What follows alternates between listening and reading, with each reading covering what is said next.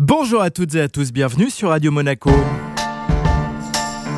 Évidemment, on reconnaît ces quelques notes. La mémoire d'Amy Winehouse sera au cœur d'une vente aux enchères. Le mois prochain, ce sera en Californie. Oui, quand on pense à Amy Winehouse, on entend tout de suite sa voix et ses textes. On se souvient de son charisme, de ses excès, mais aussi, c'est vrai, de son style.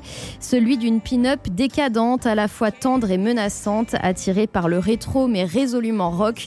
Un univers que la maison Julian's Auctions a tenté de condenser, de matérialiser en réunissant 800 objets ayant appartenu à la chanteuse britannique.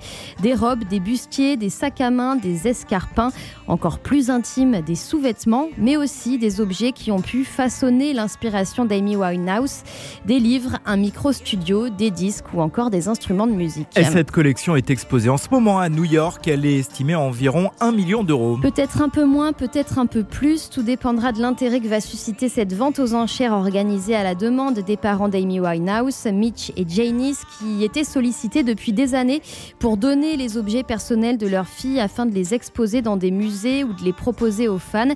Dix ans après le décès de la chanteuse, ils se sont donc décidés. Leur objectif est de préserver l'héritage et la mémoire d'Amy, mais aussi de financer la fondation Amy Winehouse dédiée aux jeunes adultes piégés par les démons des addictions aux drogues et à l'alcool. La vente aux enchères aura lieu les 6 et 7 novembre à Beverly Hills.